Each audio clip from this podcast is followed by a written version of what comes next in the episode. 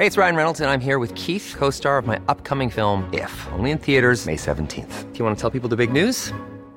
All right, I'll do it. Sign up now and you'll get unlimited for $15 a month in six months of Paramount Plus Essential Plan on us. Mintmobile.com slash switch. Upfront payment of $45 equivalent to $15 per month. Unlimited over 40 gigabytes per month. Face lower speeds. Videos at 480p. Active Mint customers by 531.24 get six months of Paramount Plus Essential Plan. Auto renews after six months. Offer ends May 31st, 2024. Separate Paramount Plus registration required. Terms and conditions apply if rated PG. Er nimmt ihnen ihren Besitz, ihr Zuhause, ihre Identität. Jahrelange Gehirnwäsche, Hunger und Folter zerstören das Leben einer ganzen Familie. Sie hat Angst, von einer Geheimorganisation bedroht zu werden, die ihr an den Kragen will. Der einzige, der sie retten kann, ist ein Geheimagent, der in Wirklichkeit nur ein Betrüger ist.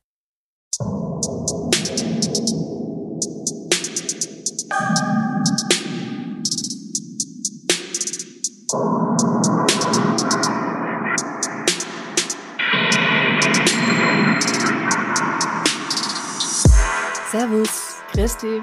Herzlich willkommen bei Darf's ein bisschen Mord sein? Dein Podcast zum Thema wahre Verbrechen. Mein Name ist Franziska Singer. Und ich bin Ambre Baumgartel. Wir sind zurück aus der Sommerpause. Etwas verspätet, aber jetzt voll da. Und jetzt auch so richtig, wirklich. Im September angekommen. Ja.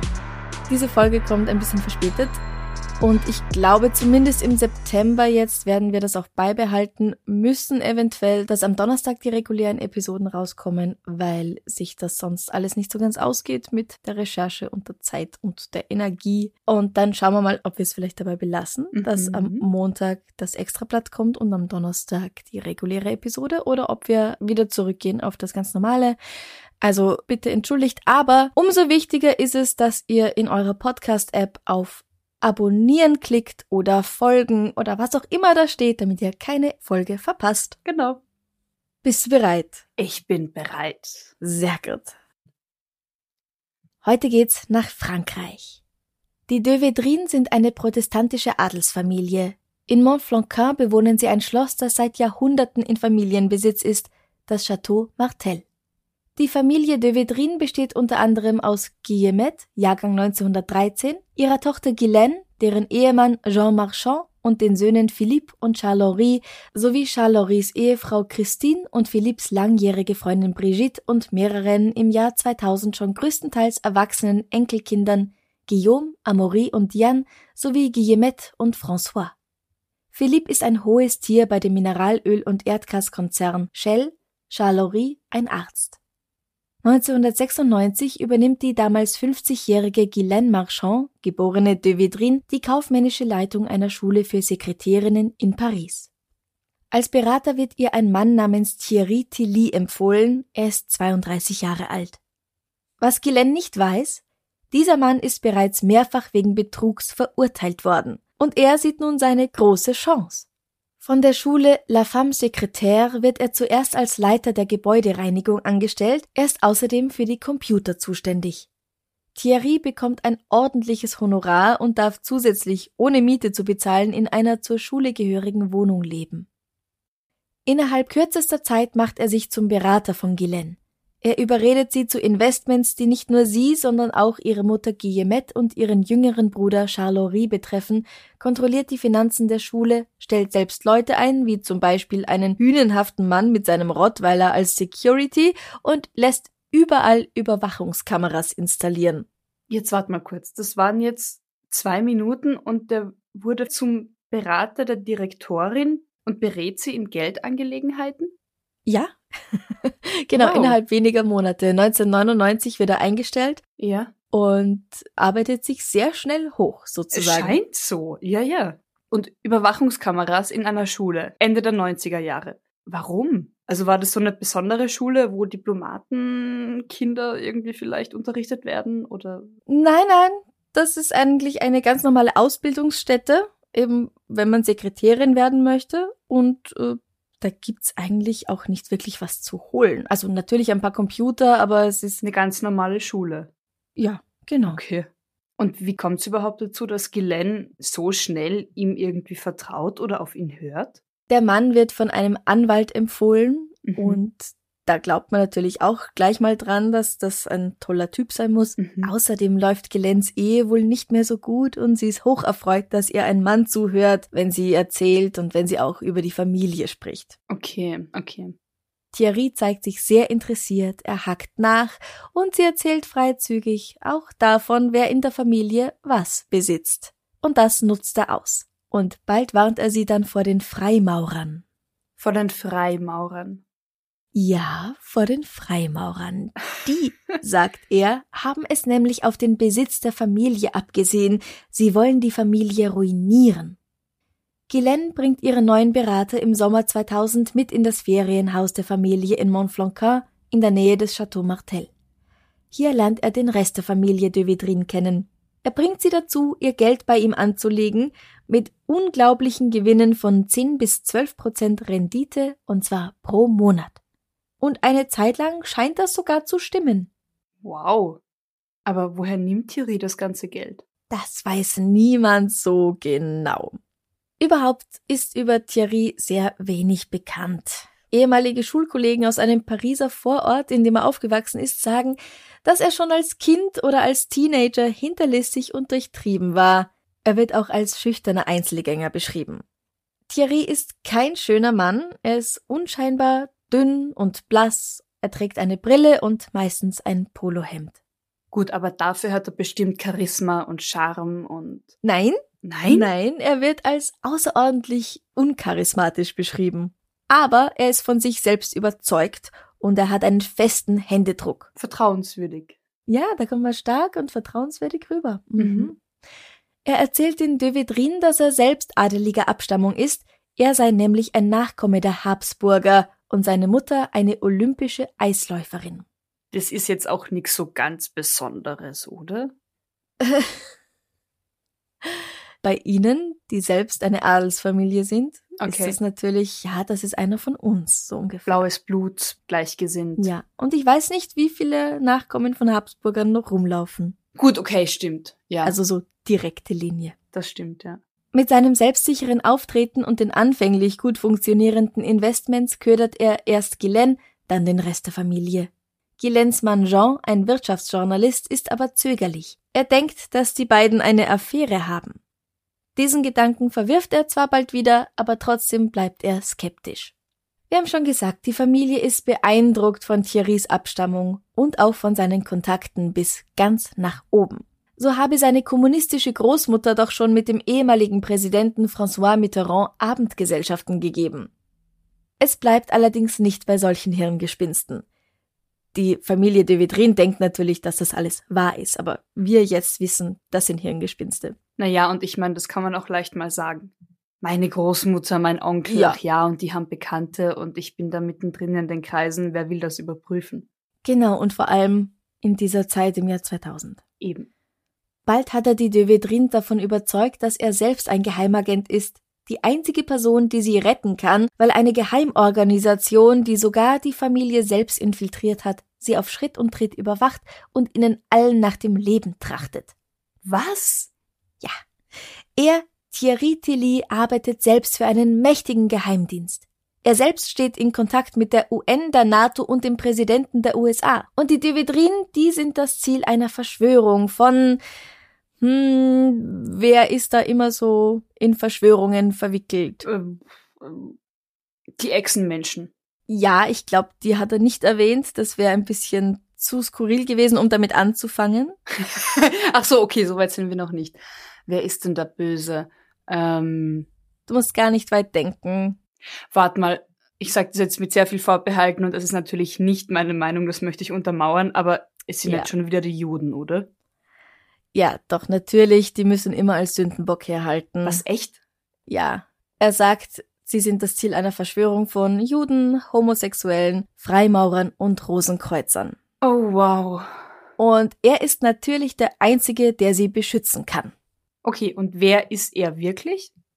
Soweit wir wissen, kein Geheimagent. Okay, das dachte ich mir. Thierry Tilly wird 1964 in Bois-Colombes geboren, einem Vorort von Paris. Nach der Schule studiert er Rechtswissenschaften, bricht das Studium aber ab. Er schafft es immer wieder, sich in elitären Kreisen zu bewegen. Mindestens zwei seiner ehemaligen Geschäftspartner wollen von ihm betrogen worden sein, darunter der Erbe eines Champagnerfabrikanten und ein Anwalt, der Anwalt, der Thierry schließlich mit Ghislaine bekannt macht. In nur wenigen Monaten nach seiner Anstellung bei La Femme Secrétaire ist er der bestbezahlte Angestellte geworden und Ghislaines vertrautester Berater. Er ist die Vertrauensperson schlechthin und zwar bald nicht nur von Ghislaine, sondern auch von ihrer Mutter, ihren Brüdern und deren Ehefrauen und Kindern. Er ist sehr gut darin, Menschen zu manipulieren, und da die Familie spätestens eh nach dem Tod des Vaters 1995 aus dem Gleichgewicht geraten und ein wenig zerrüttet ist, hat er leichtes Spiel. Ende 1996 übernimmt Glenn die Schule, 1999 kommt er dazu und dann schleicht er sich in den folgenden Monaten in das Herz und in die Gehirne der de Vitrins.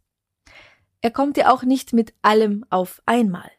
Er macht schön langsam mit diesen Informationen und legt immer noch so ein Schäufelchen nach, bis Glenn und ihre Brüder komplett in seinem Bann stehen. Und dann bekommt er Zugang zu all ihren finanziellen Mitteln. Ja, aber wie macht er das? Es beginnt damit, dass Thierry erwähnt, dass eine Freimaurerloge ein Auge auf das Gebäude der Schule La Femme Secrétaire geworfen habe. Die Logenbrüder seien so darauf versessen, das Haus in der Rue de Lille im siebten Arrondissement für sich zu bekommen, dass das Leben von Ghislaine und ihrer Familie in Gefahr sein könnte. Ja, aber das klingt ja alles wirklich sehr an den Haaren herbeigezogen, oder? Ich meine, ausgerechnet die Freimaurer. Das ist doch das Verschwörungsklischee schlechthin, oder? Absolut, warum nicht gleich die Illuminaten? Ja, richtig, danke, genau. Die sind noch einen Tick moderner heutzutage. aber die Freimaurer die gibt es zumindest offiziell immer noch, während der Illuminatenorden nicht einmal ganz zehn Jahre im 18. Jahrhundert bestanden hat und seither einfach nur als eine Verschwörungstheorie existiert. Was ja schon wieder sehr beeindruckend ist, muss ich sagen. Ja, aber es hat halt weder Hand noch Fuß. Aber ich find's beeindruckend. Mach mal im 18. Jahrhundert für zehn Jahre eine Gruppe auf und ähm, 300 Jahre später reden die Leute immer noch von richtig, dir. Ja, richtig. Naja. Also hey, Hut ab, ganz ehrlich. Es ist aber auch tatsächlich so, dass die Freimaurer viel mit den Immobilien in Paris zu tun haben und ihr Einfluss im Südwesten Frankreichs, also wo auch das Chateau Martel liegt, besonders groß sein soll. Aha, okay, ja. Kurz zur Erklärung, was Freimaurer überhaupt sind. Das ist eine Verbindung von Menschen, traditionell vor allem von Männern, die sich als fünf Grundpfeiler ihres Lebens und ihrer Arbeit der Freiheit, Gleichheit, Brüderlichkeit, Toleranz und Humanität verschrieben haben. Es ist keine geschlossene Organisation, es gibt kein Oberhaupt und es hat nichts mit Religion zu tun. Die Freimaurer haben ihre eigenen Rituale und es herrscht Schweigepflicht darüber, was bei den Treffen geschieht, aber nicht, weil hier Babys geopfert oder wilde Orgien gefeiert werden, wie in Ice White Shut zum Beispiel, mhm. sondern einfach um die Diskretion zu bewahren, wer bei dem Treffen was gesagt hat, damit man also ganz frei diskutieren kann, ohne Angst haben zu müssen, dass am nächsten Tag in der Zeitung steht, ja, der hat das gesagt und so weiter dass Monarchen und schließlich die Nazis diese Zusammenkünfte immer wieder verboten haben, weil natürlich, man hat das nicht gern, wenn so eine Gruppe dann diskutiert und vielleicht was gegen die Herrscher sagt. Und selbstständig denkt, ja. Ja, genau. Das hat dazu beigetragen, dass die Freimaurer oft als mächtige, die Welt regierende Verschwörung gelten. Aber man muss das ja nicht glauben, weil man es nicht versteht, weil man selbst kein Teil davon ist und keinen direkten Einblick hat. Ja. Natürlich sind zum Teil auch Bürgermeister oder Leute aus der Immobilienbranche bei so einer Freimaurerloge und generell auch Leute mit Einfluss, also nicht nur, aber auch und das zusammen mit solchen wilden Verschwörungstheorien, von denen natürlich auch die de Vedrins schon mal gehört haben, das wirkt auf die Familie. Okay, ja. Und Thierry ist ja noch dazu selbst ein Geheimagent. Wenn er auf seine Arbeit angesprochen wird, dann sagt er immer nur, dass er nicht befugt sei, darüber zu sprechen. Das muss ich mir merken, das mache ich auch mal. Ich darf nichts sagen. Es ist streng geheim. Mhm. Aber sagt er dann, für welchen Geheimdienst er arbeitet oder ist auch das streng geheim? Er arbeitet für eine humanitäre Organisation namens Blue Light Foundation, die von einem Mann namens Jacques González geleitet wird. Also das darf er verraten. Gibt's die denn wirklich? Die Blue Light Foundation, die gibt's nicht. Oder mhm. vielleicht gibt's eine Blue Light Foundation, aber mit der hat er nichts zu tun. Die stellt vielleicht Käse her, aber keine Ahnung. Ich habe sie nicht gegoogelt. Aber jedenfalls, er hat damit nichts zu tun, falls es eine gibt. Und diesen Jacques González, den gibt es, aber er ist nicht der Chef eines mächtigen Geheimbundes oder einer humanitären Organisation, sondern er ist ein einfacher Pensionist und Thierrys Komplize. Aber wir sprechen nach wie vor von einer ganzen Familie, die da überzeugt wird. Mhm. Ich meine, wie schafft er das? Eine Person zu manipulieren, okay. Aber ich meine, es muss doch irgendjemandem auffallen, dass das schon recht sehr viel Blödsinn ist, was er ihnen da so erzählt. Da hast du natürlich recht. Thierry ist aber ein Meister im Manipulieren und er kriegt jeden mit etwas anderem dran. Der französische Psychiater Daniel Saguri sagt, dass Thierry bei seiner Gehirnwäsche in fünf Stufen vorgegangen ist. Erstens Beobachtung. Er lernt alle Familienmitglieder kennen und findet ihre Stärken und vor allem ihre Schwächen heraus und bringt sie dazu, ihm zu vertrauen. Darauf kann er dann aufbauen.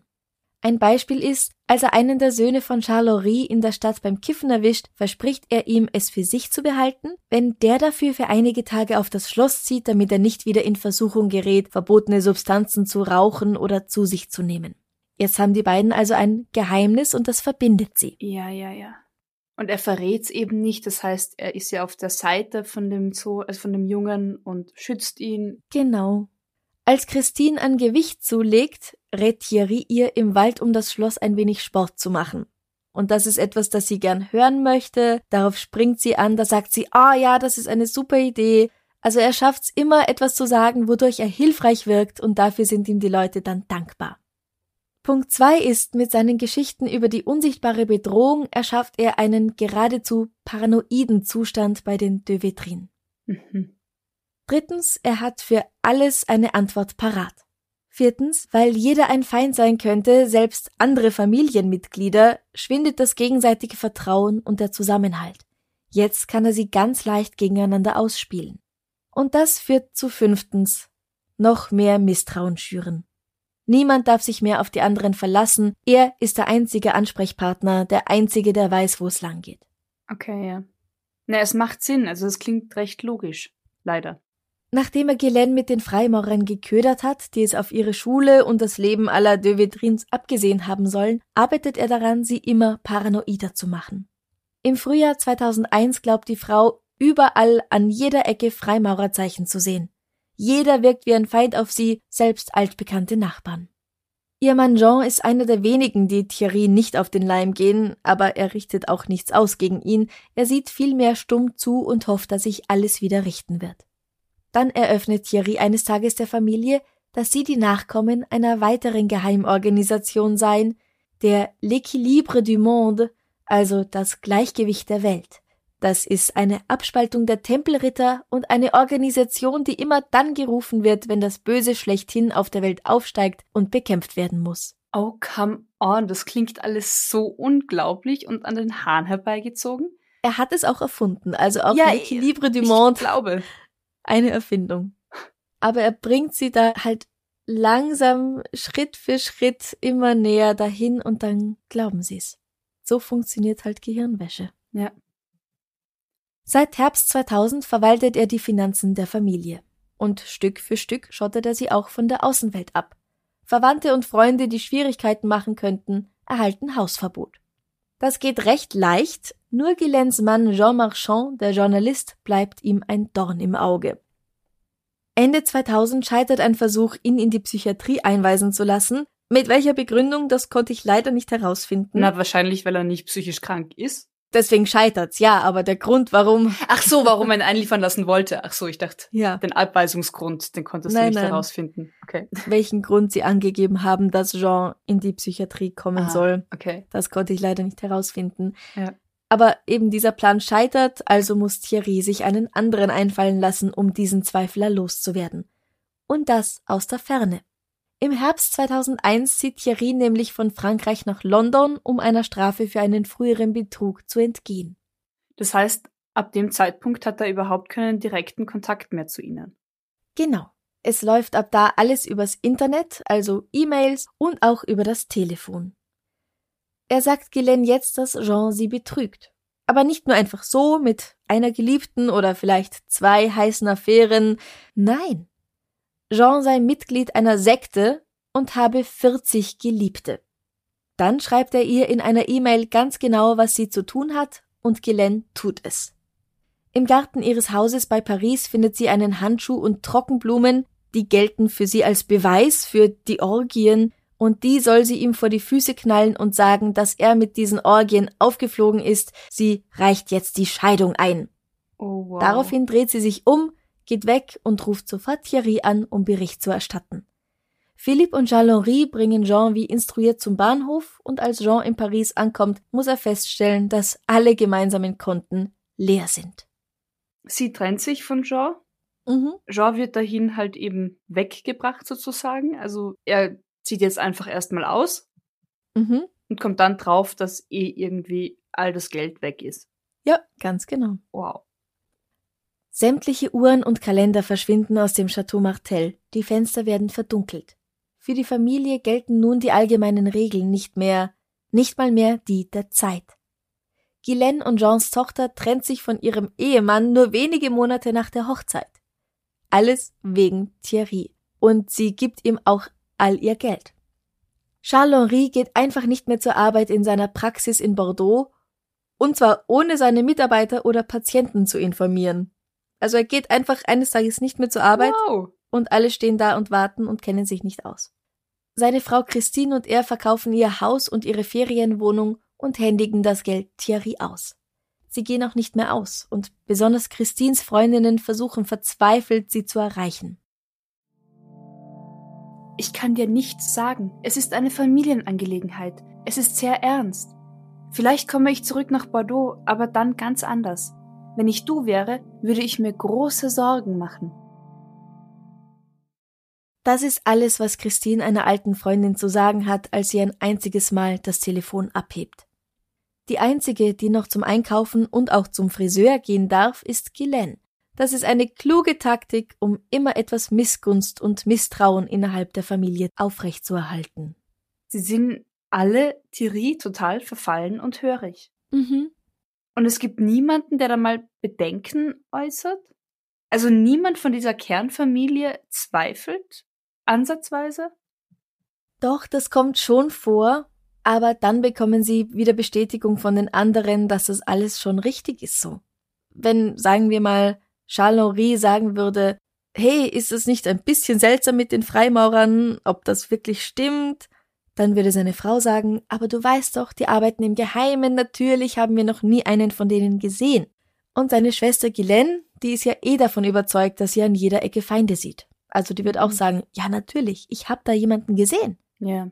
Auch wenn es nicht stimmt. In ihrem Kopf stimmt's. Ja. Seine Tochter würde dann vielleicht sagen, aber Papa, welchen Grund hätte Thierry denn, uns so anzulügen? Ja, welchen Grund hätte er denn? Ja, und damit wäre alles wieder gut. Natürlich, welchen Grund hätte er? Er ist ein Betrüger, Mhm. ein Lügner, ein Betrüger. Das ist auf sein das Grund. Geld scharf. Ja. Aber wenn man jetzt von sich selbst ausgeht, von einer ehrlichen Person, Wie kommt jemand dazu, mich anzulügen? Wir sind ja eh so ehrlich zueinander. wie kommt jemand dazu, so etwas Wahnsinniges zu erfinden? Christine wird später in einem Interview mit der Zeitung Observer sagen, Wenn mir jemand diese Geschichte erzählt hätte, hätte ich Schwierigkeiten gehabt, sie zu glauben.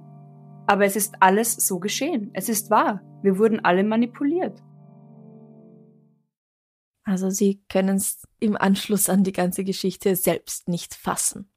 Das heißt aber, kleiner Spoiler, es geht halbwegs gut aus und sie sehen zumindest rückwirkend, dass sie manipuliert wurden. Ja, Okay, da kommen wir noch dazu. alles klar. Da Thierry die Finanzen der Devedrinen und der Schule fest im Griff hat, werden bald keine Rechnungen mehr bezahlt. Im März 2001 bekommen die meisten Angestellten zum letzten Mal ihr Honorar ausgezahlt. Am Ende des Schuljahres schließen sich die Pforten der Institution für immer. Guylaine zieht nun im obersten Stockwerk des verlassenen Gebäudes ein, ohne Elektrizität, Heizung oder fließend Wasser. Kurz darauf ziehen auch Philippe und seine Freundin zu ihr. Hey, I'm Ryan Reynolds. Recently, I asked Mint Mobile's legal team if big wireless companies are allowed to raise prices due to inflation. They said yes. And then when I asked if raising prices technically violates those onerous two year contracts, they said, What the f are you talking about, you insane Hollywood ass? So to recap, we're cutting the price of Mint Unlimited from $30 a month to just $15 a month. Give it a try at mintmobile.com slash switch. $45 upfront for three months plus taxes and fees. Promo rate for new customers for limited time. Unlimited more than 40 gigabytes per month. Slows. Full terms at mintmobile.com. Hey, it's Ryan Reynolds, and I'm here with Keith, co star of my upcoming film, If, only in theaters, May 17th. Do you want to tell people the big news? All right, I'll do. it. Sign up now and you'll get unlimited for $15 a month and six months of Paramount Plus Essential Plan on us. Mintmobile.com slash switch. Upfront payment of $45 equivalent to $15 per month. Unlimited over 40 gigabytes per month. Face lower speeds. Videos at 480p. Active Mint customers by 531.24 get six months of Paramount Plus Essential Plan. Auto renews after six months. Offer ends May 31st, 2024. Separate Paramount Plus registration required. Terms and conditions apply if rated PG. Aufgrund von Philipps seltsamem Verhalten reicht seine Frau im Herbst 2001 nach Jahren, in denen sie einfach getrennt gelebt haben, die Scheidung ein. Nun zeigt sich, dass das meiste des Geldes, das die Familie besessen hatte, auf gemeinsame Konten mit Thierry Tilly überwiesen wurde und dann regelrecht verpufft ist. Die de Vedrins verkaufen beinahe alle ihre Wertsachen. Familiensilber, Schmuck, Eheringe, alte kostbare Bücher, Möbel und Weine. Und die Eheringe, warum müssen die verkauft werden? Nicht nur wegen des Geldes, sondern sie enthalten laut Thierry Funksonden. Nein, ehrlich. Ja? Und das Geld aus den Verkäufen reißt sich Thierry natürlich unter den Nagel, die Familie selbst hat nichts davon. Ja, das ist eh schon klar. Sie hören sogar auf, ihre Steuern zu bezahlen. Um sich das Geld dafür wiederzuholen, lässt die Steuerbehörde das verbliebene Mobiliar aus dem Chateau versteigern. Die Familie zieht nun zusammen in ein Haus, das sich noch in Philipps Besitz befindet. Also das kann nicht verkauft werden, weil seine Ex-Frau, mit der gerade die Scheidung läuft, ein Anrecht darauf hat. Ah, okay. Deswegen kann er das nicht verkaufen, beziehungsweise Thierry kann das Geld dafür nicht bekommen. Sie sagt, nein, das machen wir jetzt nicht. Das ist alles so seltsam. Thierry selbst lebt da schon in England, oder? Der ist weg. Genau, der ist in England mit seiner Ehefrau und zwei Kindern. Was? Weil ja, die hat er, ja. Und Guillaume de Vedrin lebt auch bei ihnen. Der ist jetzt so Anfang 20. Von Oxford aus meldet sich Thierry pro Tag an die 40 Mal bei den Franzosen per Telefon, Fax oder E-Mail. Er verlangt Updates und gibt Anweisungen. Was für eine Scheißfigur. Bald sind schließlich alle seine Opfer von Frankreich zumindest zeitweise zu ihm nach Oxford gezogen, selbst die nun 96 Jahre alte Guillemette. Sie alle arbeiten nun in Fastfood-Läden als Hilfsgärtner oder gehen putzen, zum Teil haben sie zwei oder drei Vollzeitjobs und schlafen kaum mehr, alles damit Thierry ein schönes Leben führen und sie vor der unsichtbaren Gefahr beschützen kann. Die er eh nur selbst ist. Ja, genau. Die einzige Gefahr für diese Familie ist er. Ja, Oh, krass. Hier in England treibt der Mann es nur immer noch weiter. Um keine Annäherung innerhalb der Familie entstehen zu lassen, denkt er sich immer neue Gemeinheiten aus. Eine davon ist, dass er Amaury, einem von Christine und Charles Kindern, pädophile Tendenzen unterstellt. Daher muss der allein in einem leeren Büro in London leben und sich entscheiden. Möchte er essen oder möchte er sich waschen? Amaury entscheidet sich dafür zu essen und lebt so in diesem leeren Büro, bis er hinausgeworfen wird, weil Thierry die Miete nicht bezahlt. Überhaupt zahlt der nirgends Miete, auch nicht für das Haus in Oxford, in dem sie wohnen. Hm, ja, warum auch? Genug Geld hätte er ja. Mhm.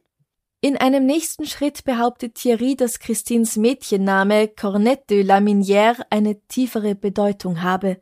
Er bedeute Übertragung von Metall und das sei ein Hinweis darauf, dass sie eine Auserwählte sei. Das ist natürlich wieder Blödsinn. Es bedeutet laut meiner Recherche eher sowas wie laminiertes Flügelhorn, aber auch dem laminierten Flügelhorn würde ich keine größere Bedeutung beimessen. Okay, ja. Thierry behauptet, in einer belgischen Bank sei ein Schatz versteckt, ein Schatz, der ein Geheimnis beinhalte, mit dessen Hilfe sie die Welt retten könnten. Und Christine ist eben die Auserwählte. Sie kennt die Zahl. Deswegen muss Christine nur nach Belgien reisen und dieses streng geheime Bankkonto finden. Ihr ältester Sohn Guillaume kommt mit, um sie zu überwachen. Doch die Frau steht in Belgien und hat keine Ahnung, wo sie beginnen soll. Sie kennt kein geheimes Bankkonto, sie kann sich an keine solche Zahl erinnern. Nach ein paar Tagen kehrt sie mit leeren Händen nach Oxford zurück. Thierry ist in Rage. Er sperrt sie in einen Raum ein. Sie muss tagelang auf einem Schemel sitzen mit Papier und Bleistift in der Hand, um die Kontonummer sofort aufschreiben zu können, wenn sie ihr einfällt. Aufstehen und aufs Klo gehen darf sie nicht. Sie erinnert sich, Am Anfang bekam ich Tee und Kekse. Dann sagte Tilly, dass ich kein Recht mehr hätte, auf die Toilette zu gehen. Also trank ich nichts mehr. Thierry Tilly hat mich zu einem wilden Tier reduziert. Ich musste unter anderem vor den Augen meines Ehemannes und meiner Schwägerin urinieren. Amaury musste es aufwischen. Es war furchtbar. Tilly kam regelmäßig in den Raum. Er schrie und gebärdete sich sehr bedrohlich. Er sagte, dass ich meine Kinder nie wiedersehen würde und dass er eine Pistole neben meinem Kopf abfeuern und mich einem senegalesischen Regiment übergeben würde. Einmal hat er mir sehr fest auf den Rücken geschlagen. Zwischen November 2006 und Frühling 2007 wird Christine in Oxford gefangen gehalten, im Januar 2008 noch einmal. Während dieser zweiten Phase werden die anderen ebenfalls dazu angehalten, sie zu quälen. Sie dürfen sie nicht schlafen lassen, zwicken ihr in die Ohrläppchen, eventuell schlagen und treten sie sie sogar, hier gehen aber die Aussagen auseinander. Im Oktober 2008 passiert etwas Seltsames. Ein 60-jähriger Mann namens Jacques Jean-Pierre González will einen Führerscheintest machen. Sein Gesicht wirkt so seltsam, dass die Leute die Polizei rufen und tatsächlich, es ist nicht Jacques González, sondern der Mitte 20-jährige Guillaume de Vedrin, der sich eine 1600 Dollar teure Latexmaske auf das Gesicht hat kleben lassen. Wart, jetzt so klischeehaft wie bei Mission Impossible? Ja, ganz genau so. Die man sich Nur, dann einfach mit einem Ratsch runterziehen kann und Ja, so in etwa. Nur, dass es halt in Wirklichkeit nicht so funktioniert wie im Film und die Polizei kommen muss, weil er so seltsam aussieht. oh Gott. Also die 1600 Dollar, 1000 Pfund, die hat er umsonst ausgegeben dafür. Mhm. Guillaume behauptet, dass er sich als Jacques ausgegeben hat, weil der Mann keine Zeit gehabt hätte und er kommt mit einer kleinen Geldstrafe davon. Ja, aber warum macht er das? Ja, darüber können wir nur spekulieren. Vielleicht glaubt er, der schon Thierrys rechte Hand ist, dass er Jacques Platz bei der Blue Light Foundation einnehmen kann und das sollte ein erster Test sein, ob er als Jacques durchgeht mit so einer Maske. Ja, das macht aber irgendwie Sinn, ja. Hm, Also ja, sofern da noch irgendwas Sinn machen kann, macht das hier Sinn, ja. Okay, und wie geht's mit der Familie weiter? Wie schon gesagt, Thierry Tilly hat volle Gewalt über die Finanzen und er hat beinahe alles irgendwo investiert, für Autos und teure Uhren ausgegeben oder auf geheimen Konten irgendwo gebunkert. Aber er hat nicht auf 100% Zugriff wegen Philipps Scheidung, die immer noch läuft. Und eines Tages im Frühjahr oder Sommer 2008 ist es Philipp, der aufgrund dieses Geldes aufwacht, sozusagen. Er reist nach Frankreich, wo Guylaine und die alte Mutter zu dieser Zeit leben und bricht einen Mordsstreit vom Zaun, der sogar in einem Krankenhausaufenthalt endet. Er kehrt nicht mehr nach Oxford zurück und kontaktiert Jean Marchand, Guylaines Ex-Ehemann. Oh, und der war ja schon immer gegen Thierry und war da irgendwie misstrauisch. Genau. Mit dem tut er sich jetzt zusammen, um dem Treiben ein Ende zu bereiten. Währenddessen brechen Guylaine und Guillemette aber ihre Zelte in Frankreich ab und ziehen zum Rest nach Oxford. Christine, das ist die Frau von Charles Henri, die arbeitet nun in einem Käsegeschäft auf dem Markt von Oxford, das einem Franzosen gehört. Und der hat den Spitznamen Baron Bobby. Das finde ich sehr lieb. Der Chef zeigt Interesse an der Frau, deren Sprache und Verhalten nicht zu ihrer Erscheinung passen, und er fragt sie, wie jemand wie sie dazu kommt, in einem kleinen Geschäft jobben zu müssen. Langsam öffnet sie sich ihm, erzählt immer mehr über die Familienverhältnisse, also dass sie einst reich waren, aber jetzt arm sind, dass sie zerstritten sind, und schließlich spricht sie sogar über Brüssel und die Folter und ihr großes Schuldempfinden, weil sie sich an keine Zahl erinnern kann. So ein Blödsinn, sagt der Käsemann Baron Bobby darauf. Es gibt diese Zahl nicht, das ist alles erstunken und erlogen. Aber Christine kann das nicht glauben. Naja, klar, die Gehirnwäsche, die jahrelange. Zu diesem Zeitpunkt lebt sie ja schon seit circa acht Jahren unter Thierry Tillys stets wachsendem Einfluss. Ja. Baron Bobby beginnt nun im Internet zu recherchieren. Anfang der 2000er hatte es schon ein paar Zeitungsartikel über die seltsamen Geschehnisse bei der Familie de Vedrin gegeben, die Jean Marchand damals angeregt hat, und die findet er jetzt.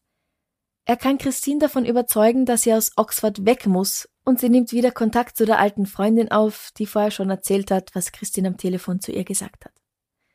Die holt sie ein paar Tage später in London ab und fährt mit ihr gemeinsam zurück nach Bordeaux, wo sie Jean Marchand und seinen auf Sekten spezialisierten Anwalt Daniel Picotin trifft. Und sie erstattet Anzeige gegen Thierry. Sehr gut. Die in Oxford verbliebenen Personen zerstreiten sich nun völlig, weil Guillaume mittlerweile das Familienschloss, das Chateau Martel, verkauft und den Gewinn selbst eingesteckt hat. Mittlerweile arbeitet er nämlich nicht mehr mit Thierry zusammen und will sich selbst bereichern. Im Oktober 2009 reist Thierry nach Zürich und wird dort mittels eines internationalen Haftbefehls festgenommen. Er wird nach Frankreich gebracht, wo er sich vor dem Gericht in mehreren Punkten verantworten muss. In vielen Artikeln wird es so dargestellt, als ob es nun ein leichtes gewesen wäre, dass sich der Rest der Familie von dieser Scheißfigur lossagt, aber in Wirklichkeit werden alle getrennt voneinander sozusagen bearbeitet, um die über fast zehn Jahre dauernde Gehirnwäsche rückgängig zu machen oder irgendwie zu neutralisieren. Das heißt, ein Team von ausgebildeten Psychologen spricht mit ihnen über ihr früheres Leben, bevor sie also unter Thierry Tillys Einfluss standen, legt ihnen Informationen offen, zu denen sie in dieser Zeit keinen Zugang hatten und so weiter und so fort. Dadurch wird den Devedrins ermöglicht, einen anderen Blick auf ihre Erlebnisse zu bekommen und langsam wieder zu sich zurückzufinden. Das ist keine einfache Arbeit, oh ja. aber wer sich dafür interessiert, googelt mal Exit Counseling und Stephen Hassan, der ist ein Vorreiter dieser Methode und er ist auch selbst ein Sektenaussteiger. Mhm. Schließlich verlassen alle Oxford und sind bereit, vor Gericht gegen Thierry auszusagen. Diane, die jüngste der Familie, die während des Prozesses Mitte 20 ist, sagt in einem Interview, so eine Psychose ist wie ein Glas, das jeden Tag durch Tropfen gefüllt wird. Am Anfang waren es die Freimaurer, am Ende war es jeder, der mit seinem Hund spazieren ging.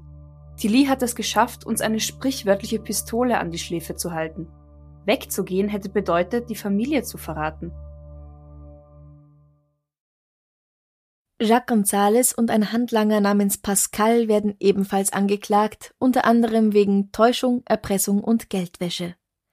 Gonzales ist ein schwerkranker Mann, dem beide Füße amputiert werden mussten. Er erhält eine Strafe von vier Jahren. Thierry bezeichnet ihn als eigentlichen Drahtzieher, aber das Gericht sieht das anders. Thierry Tilly fühlt sich wie ein Star bei seiner Verhandlung vor Gericht. Er genießt die Aufmerksamkeit und das Gelächter des Publikums, wenn er sich als, und jetzt halte dich fest, Kampfsportler, Kriminalkommissar, Olympiasieger, Schachmeister, Neffe der Queen und König von Jerusalem bezeichnet. Was? Unter anderem. Er wird für absolut zurechnungsfähig befunden und erhält eine Freiheitsstrafe von acht Jahren für Täuschung, Missbrauch, Freiheitsberaubung, Gewaltanwendung und Urkundenfälschung. Er legt Berufung ein in zweiter Instanz kommen dann zwei Jahre dazu, das heißt, er muss insgesamt zehn Jahre hinter Gittern verbringen, statt der anfänglichen acht. Gut so. Diese Haftdauer entspricht der Zeitspanne, in der die Familie de Vedrin getäuscht und belogen und ihnen damit quasi die Freiheit geraubt hat, sagt der Staatsanwalt. Mhm. Außerdem verliert er für fünf Jahre die Bürgerrechte und wird immer wieder in ein anderes Gefängnis verlegt, damit er seine Mithäftlinge nicht manipulieren kann. Uh, ganz wichtig, ja eben. Aber das Vermögen der Devedrins kommt dadurch auch nicht wieder zurück. Von den 5 Millionen können nur in etwa 220.000 Euro gefunden und zurückerstattet werden. Der Rest liegt vermutlich auf irgendwelchen Konten in den Cayman Islands, beziehungsweise ist einfach weg. Aber nicht nur diese Art von Besitz ist weg. Auch Erinnerungsstücke wie Fotos, Briefe und Bilder, die die Kinder als Kinder gemalt hatten, sind für immer verschwunden. Also eigentlich ist alles, was sie an ein Leben vor ihm erinnert, weg. Ja. Mhm. Fuck. Das kann man ja nicht mehr gut machen irgendwie. Und wie geht's jetzt weiter mit der Familie? Philippe und Brigitte wohnen in seinem Landhaus bei Montflanquin. Das ist das Haus, das er wegen der Scheidung ohne Zustimmung seiner Ex nicht verkaufen konnte. Mhm. Also das ist ihm erhalten geblieben. Christine und Charles-Henri leben in einer Sozialwohnung in Bordeaux Mehr können sie sich nicht leisten. Er arbeitet als Aushilfsarzt und sie hat ein Buch über ihre Erlebnisse geschrieben. Es heißt Nous n'étions pas armés. Wir waren unbewaffnet. Glenn und Jean haben wieder zueinander gefunden und einander zum zweiten Mal geheiratet. Zum Rest der Familie haben sie laut meinen Informationen keinen Kontakt mehr. Auch zu Guillemets Begräbnis im Jahr 2010 sind sie nicht gegangen. Mhm. Die Kinder, die haben alle irgendwie studiert oder Ausbildungen gemacht und versuchen halt auch diese Phase ihres Lebens hinter sich zu lassen. Und irgendwie weiterzumachen. Genau. Alle sind in Therapie, jahrelang. Ganz allein kannst du das nicht bewältigen. Nein, um Gottes Willen, wie denn? Ja unvorstellbar, was da irgendwie mit dir gemacht wird. Ja, sie bezeichnen Thierry Tilly auch als ihren Guru. Also, Wow. Okay. und ein Guru muss natürlich nichts Schlechtes sein, aber, aber in, in diesem Fall merkt man auch daran, dass es einfach einen sektenähnlichen Charakter hatte, das Ganze. Ja. Die Sicherheit, also auch wenn es eine falsche Sicherheit war, aber diese Verbundenheit und diese Struktur, in der haben sie ja gelebt jahrelang. Ja, Das über mehrere ja. Jahre hinweg, ja. Richtig. Mhm. Und dann wieder in ein anderes und vielleicht gefühlt viel unsicheres Leben zurückzukehren und sich da wieder einzufinden. Ich meine, es ist ja eine Heidenarbeit. Ja, und zu akzeptieren, dass das, was man jahrelang geglaubt hat, nicht wahr ist. Und dass das falsch ist für dich. Ich glaube, das ist so schwierig. Dass das nicht die Realität ist, dass das nicht die Welt von allen anderen ist. Mhm.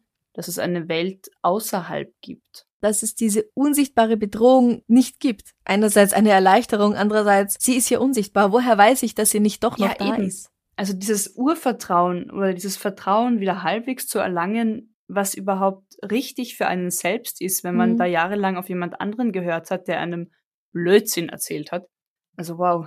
Die Familie de Vedrin ist eine Familie von gebildeten Leuten mit Geld. Also das sind auch nicht die typischen Opfer so eines Gurus. Aber ich finde es ganz wichtig zu sehen, dass jeder Mensch diesen Manipulationstechniken zum Opfer fallen kann. Ja. Meistens ziehen solche Menschen ja Leute an, denen es gerade besonders schlecht geht, die besonders traurig sind, mit einem großen Schmerz irgendwie, mit einem großen Verlust umzugehen haben. Aber hier war es eine Familie. Ja.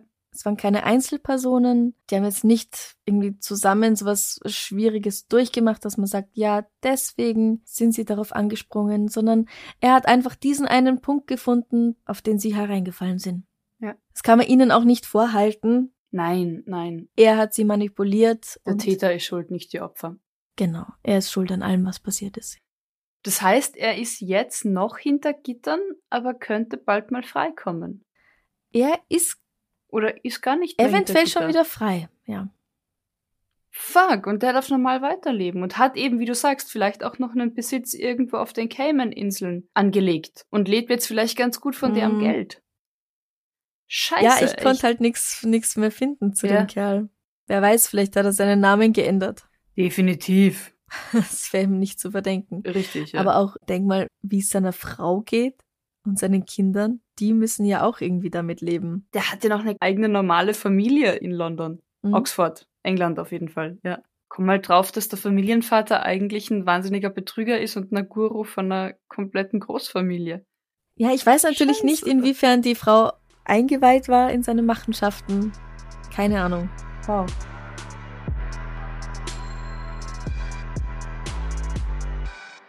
Machen wir noch was Schönes zum Abschluss? Mach noch was Schönes zum Abschluss. Es steht eine Zombie-Apokalypse bevor. Der Gegenstand links von dir ist der, mit dem du dich verteidigen musst. Mit was verteidigst du dich? Ich verteidige mich mit einem Strang Wolle. Ihr lieben Hörer und Hörerinnen, ich sehe es tatsächlich vor mir. Franziska lügt nicht, sie hat da Wolle vor sich liegen. also es war so links neben mir. Ja. Ich habe hier 400 Meter feinste Superwash Merino Wolle, 75 Prozent mit 25 Prozent Nylon, perfekt für Sockenstricken. Welche Farbe? Äh, das ist beige. Damit kann ich, damit kann ich ähm, mir einen Zaun bauen. Oder halt Fallen. Ähm, da kann ich noch Glöckchen dranhängen, vielleicht habe ich irgendwo noch Glöckchen und dann weiß ich, wenn die Zombies kommen, Ja. weil sie da reinlaufen. Mhm. Und wenn ich es ganz geschickt anstelle und sehr viel Glück habe und die Zombies schon so ein bisschen matschig sind, dann kann ich es vielleicht auch schaffen, ihnen damit den Kopf abzuschneiden. Uh, okay. Was ja auch wieder gut ist, weil beige ist jetzt auch nicht so die Knallfarbe. Ja, also dadurch kann man sie vielleicht leichter in Fallen locken und strangulieren, weil sie den Strick vielleicht gar nicht so sehen. Ich glaube nicht, dass Zombies so gut sehen können. Also meine Zombies können nicht gut sehen. Okay, ja, verstehe ich. Und du? Gute Wahl. Was ist links von dir? Wattestäbchen. Eine Packung Wattestäbchen. Ja. Eine Pinzette ist da auch mit drin. Wie verwendest du sie? Wie verwende ich die Wattestäbchen? Ich putze ihnen die ganzen dummen Gedanken mit dem Wattestäbchen aus dem Hirn raus, damit sie jetzt dann alle total freundliche Zombies werden und niemanden mehr umbringen wollen. Okay. Das heißt, du musst ihnen aber sehr nahe kommen. Ich weiß, ich schleiche mich von hinten an sie ran. Mhm. Und dann das Wattestäbchen einmal zu weit rein und dann Genau. ordentlich umgerührt. Und dadurch ähm, mache ich sie auch zu meiner Armee. Das heißt, jeder, der von mir gereinigt wurde, hilft mir dann Oh beim. Reinigen der anderen. Okay, da sind wir wieder bei der Sekte. Da sind wir wieder. Ja, ich, ich habe gedacht, ich bleib thematisch im September. Perfekt. Okay. Die Frage kommt am Freitag, oder? Ja, Ja. genau. Morgen dann auf Instagram und Facebook. Ich bin so gespannt auf die Antworten. Ja, Nicht schummeln. Ich auch. Ihr könnt natürlich unsere Komplizen werden auf Steady, Steady, HQ, also S-T-E-A-D-Y-H-Q.com slash darf's ein bisschen Mord sein. Und da bekommt ihr Bonus-Episoden, ihr bekommt Interviews, lauter lustige Sachen, lauter spannende Sachen und außerdem bekommt ihr alle Folgen schon einen Tag früher, die Extrablätter und die normalen Episoden. Und ein paar ganz coole Leute, die schon unsere Komplizen geworden sind, sind Sari P., Babsi P. Monika P., Iris M. Niki C., Michael W. Sandra CD, Sarah PM. Sarah L. Und Heike B. Vielen herzlichen Dank, willkommen im Club Hello. Und ihr könnt uns natürlich auch, wenn ihr Lust habt, Enzian Schnapsal spendieren. Das ist ko-fi.com slash darf ein bisschen Mord sein.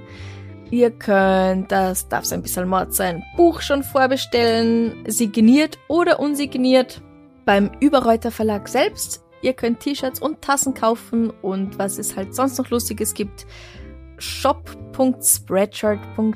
shop.spreadshirt.at oder de geht beides slash debms. Alle Links findet ihr auch auf der Homepage darf's ein bisschen Mord sein.com. Und dann gibt's natürlich noch die Lesung aus dem oder die Buchpräsentation vom Buch, haha, am 21.09. im Thalia Marie-Hilfer-Straße. Wir werden voraussichtlich beide da sein. Ich auf jeden Fall, die Amrei hoffentlich auch. Ihr dürft aber natürlich auch ähm, auf Instagram und Facebook uns liken, teilen, sharen, verlinken, weiterempfehlen, Kommentieren. kommentieren, euren Freunden oder Feinden, je nachdem, wie cool ihr uns findet, von uns erzählen. Ja. Wir sind wieder da aus der Sommerpause. Also, danke fürs Zuhören. Gesund bleiben. Bussi. Baba.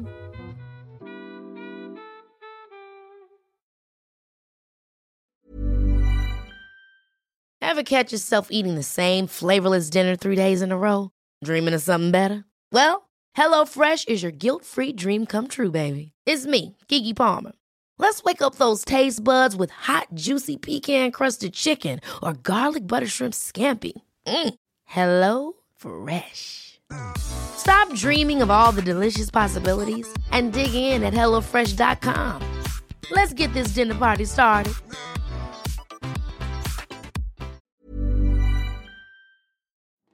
Liebe findet den unterschiedlichsten Ausdruck quer durch die Geschichte. Doch ist es wirklich immer Liebe? Lasst uns über Sex sprechen. Von skandalösen Stories aus der Antike über die Geschichte von Fetischen bis hin zu den unanständigen Geheimnissen berühmter Personen. Bei Liebesgeschichte gehen wir der Entwicklung der menschlichen Sexualität auf den Grund. Unterhaltsam, lehrreich und im besten Sinne des Wortes tabulos stellt Franziska Singer, das bin ich, jede Woche die Frage, wer, wann, mit wem und wie.